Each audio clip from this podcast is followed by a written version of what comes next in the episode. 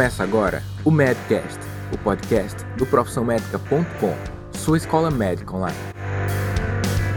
O Medcast é um conteúdo exclusivamente voltado para médicos e estudantes de medicina interessados em atenção primária à saúde. É produzido pelos médicos Daniel Coriolano, Alexandre de Lima Santos e Roberto Ribeiro Maranhão, o Bob. Nesta quarta temporada, a médica Luísa Portugal participa com a gente.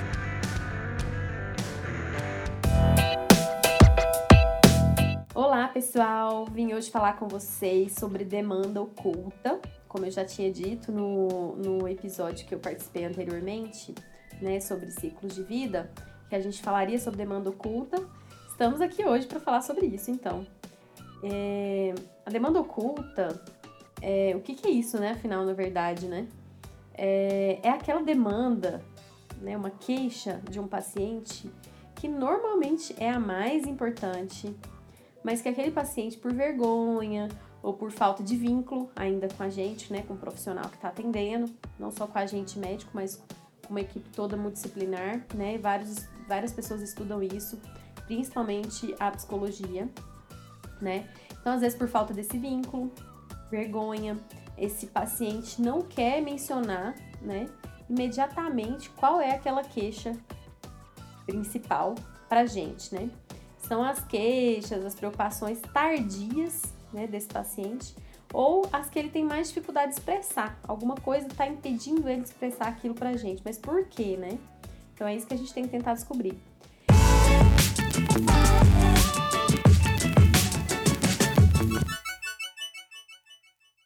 Existe a chamada síndrome da maçaneta, que está relacionada com a demanda oculta, que é quando a pessoa vai no médico, faz a consulta e na hora que ela tá saindo, já abrindo a maçaneta mesmo, por isso a síndrome da maçaneta, ela lembra: "Ah, tinha mais uma pergunta para fazer". E normalmente essa pergunta, essa queixa, ela é a mais importante. Um outro nome que a gente usa para isso, que é usado para isso, é by the way syndrome. Não sei falar inglês, mas eu acho que é isso. É, o que, que é essa síndrome, by the way? São as lembranças que os pacientes têm no final da consulta, quando você já está ali, ó, é, fazendo as últimas orientações, fala, ah, então, agora que eu lembrei, tem mais uma coisa que eu também estou sentindo. Normalmente essas lembranças de última hora, elas são as mais importantes e talvez o motivo principal da procura ao nosso consultório. É, e é super importante que a gente tente descobrir, revelar essa demanda oculta, porque ela é muito importante para o nosso diagnóstico biopsicossocial. Por quê? Porque aí a gente vai conseguir oferecer o tratamento apropriado para esse paciente, né? É, e tá muito relacionado, a gente descobrir essa demanda oculta, tá muito relacionada às nossas habilidades de comunicação, de escutar, de interpretar várias pistas que os pacientes nos dão, que normalmente não são verbais, são sinais, movimentação corporal mesmo, né?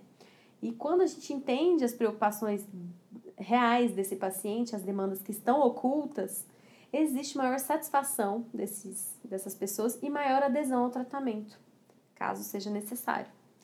Né? Então, uma estratégia muito importante, a gente vai falar, eu vou falar de outras também, depois eu acho que é uma discussão longa que a gente pode fazer e trocar ideias sobre isso, mas é que a gente faça questões mais abertas, né? Perguntas mais abertas, esperar, né? Que o, dê tempo, dar espaço para que o paciente ou a pessoa consiga expor tudo que realmente está incomodando ela, né? E normalmente pessoas que têm demandas ocultas às vezes são pessoas hiperfrequentadoras e ela está frequentando tantas vezes o nosso consultório e essas tantas vezes a gente não está deixando ela falar. Então tem que dar espaço para isso, né? E muitas vezes a gente acaba não investigando as demandas ocultas por conta, às vezes, de um consultório cheio, né? Enfim, por várias outras coisas e por dificuldade, às vezes, de comunicação mesmo, que eu acho que é uma das coisas que nós, profissionais da área da saúde, nós precisamos é, desenvolver melhor. Porque quando a gente consegue comunicar é, e o paciente e, e conseguir entender esses sinais que o paciente dá pra gente, mesmo que não sejam verbais, a gente se torna um profissional muito mais atento a, a, a essas demandas ocultas, né? Então, acho que é muito importante. É, muitas vezes, é, os pacientes deixam essa informação que é relevante e retém essa, essa informação porque, às vezes, né, depende da sua vontade, motivação de contar aquilo para você. Às vezes tem a ver com vergonha e tem a ver com o que a gente falou, que é a falta de vínculo. Mas muitas vezes, como a gente já mencionou também anteriormente, o erro está no profissional.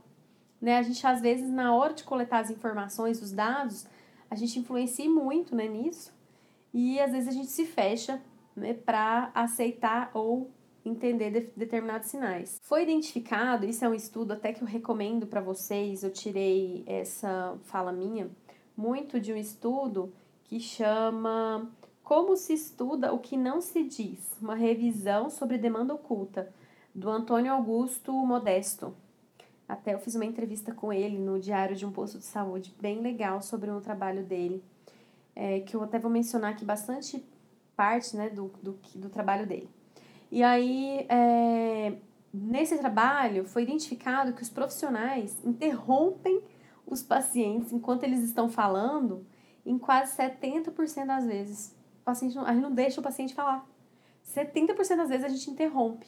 E o que mais me chocou, 18 segundos de conversa. Normalmente ocorre, ocorre a primeira intervenção nossa. Gente, 18 segundos de conversa com o nosso paciente não é nada. A gente interrompe para direcionar, pra, enfim, por determinadas, né, diversas é, coisas que podem acontecer ali durante nosso atendimento e a gente acaba interrompendo.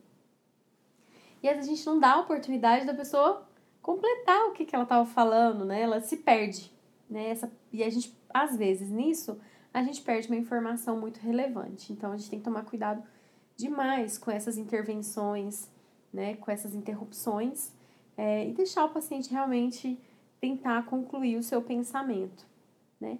E aí eu trouxe algumas dicas importantes é, que eu acho que são legais, assim, é, coisas que eu percebo no meu dia a dia, coisas que eu tirei de alguns estudos, inclusive desse do Antônio, é, e outras que acho que é, a gente já consegue perceber no nosso dia a dia.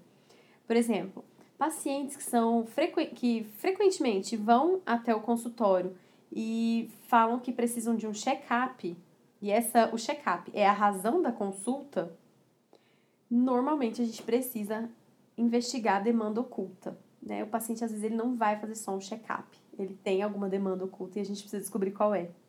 Então, a dica importante é: pacientes que falam que querem só um check-up, opa, vamos investigar melhor. É, outra coisa, disúria sem uma causa aparente. Então, assim, só para vocês terem noção, na minha prática, já descobri três demandas ocultas relacionadas à disúria sem causa aparente, ou seja, com o exame de urina normal, urocultura normal, enfim, tudo normal, com toda uma investigação, eu já descobri três demandas ocultas. A primeira, abuso sexual. A segunda, é, relação sexual não consentida. E aqui é, não é o abuso sexual nesse caso, né? Por quê? Porque às vezes tem pacientes que são casadas, né? Eu já passei por várias situações dessas. E o marido às vezes ele quer e ela fala, ah, ok, vamos lá, mas sem ela estar com vontade. Isso eu percebi que gerou em várias pacientes minhas é, essa queixa de, de sem causa aparente. Disúria frequente. É, e a terceira demanda oculta, né, relacionada à disúria, é a depressão ou algum outro transtorno psiquiátrico. É muito comum. É, outra coisa, homens que vão até o consultório e pedem exame de PSA. Ah, doutora, eu vim que eu quero exame de PSA. Eu nunca fiz exame de próstata. Preciso ver como é que tá. Muitos desses pacientes acham que a próstata pode, pode estar gerando alguma, algum problema de ereção. Ou esses pacientes têm ereção precoce, não querem falar para você, e pedir o exame de PSA é uma forma dele achar que ele está investigando aquela ereção precoce porque ele tem vergonha ou porque ele ainda não tem intimidade, não criou vínculo e ele não quer falar a respeito disso pra gente. Então é muito importante que homens que pedem exame de PSA, vamos investigar essa causa, essa demanda oculta.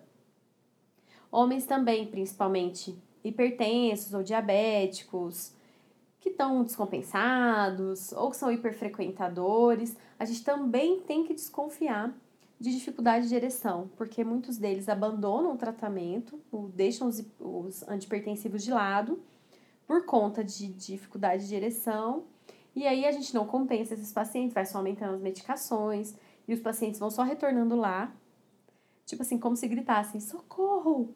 Por favor, descubra o que eu tenho. Eu não quero te dizer exatamente o que, que é, mas descobre. Enfim, então isso é, é bem interessante que a gente fique atento. E normalmente hiper, hiperfrequentadores em geral sempre possuem demandas ocultas.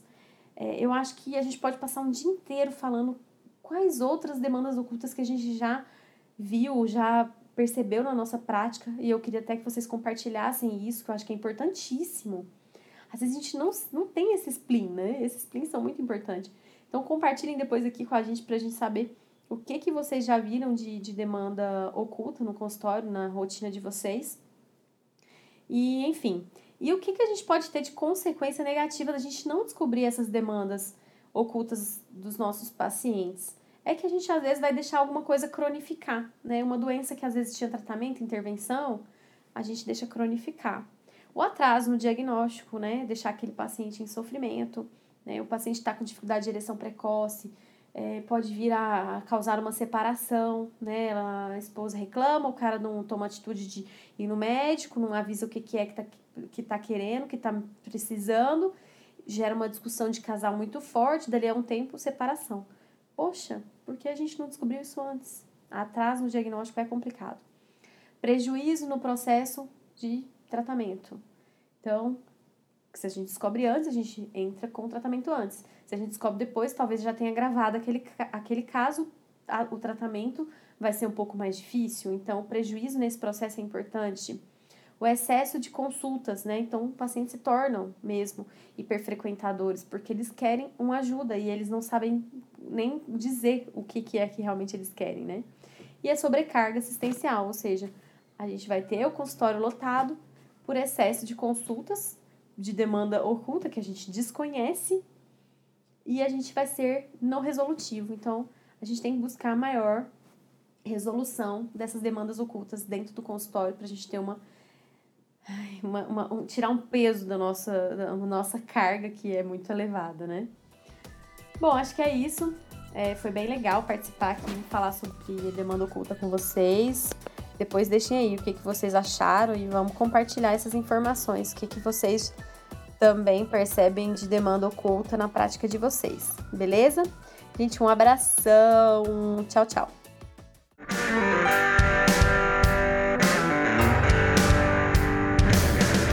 Você ouviu mais um episódio do Medcast, um oferecimento profissionmedica.com. Entre no nosso site e tenha acesso a todo o conteúdo relacionado à sua educação médica continuada.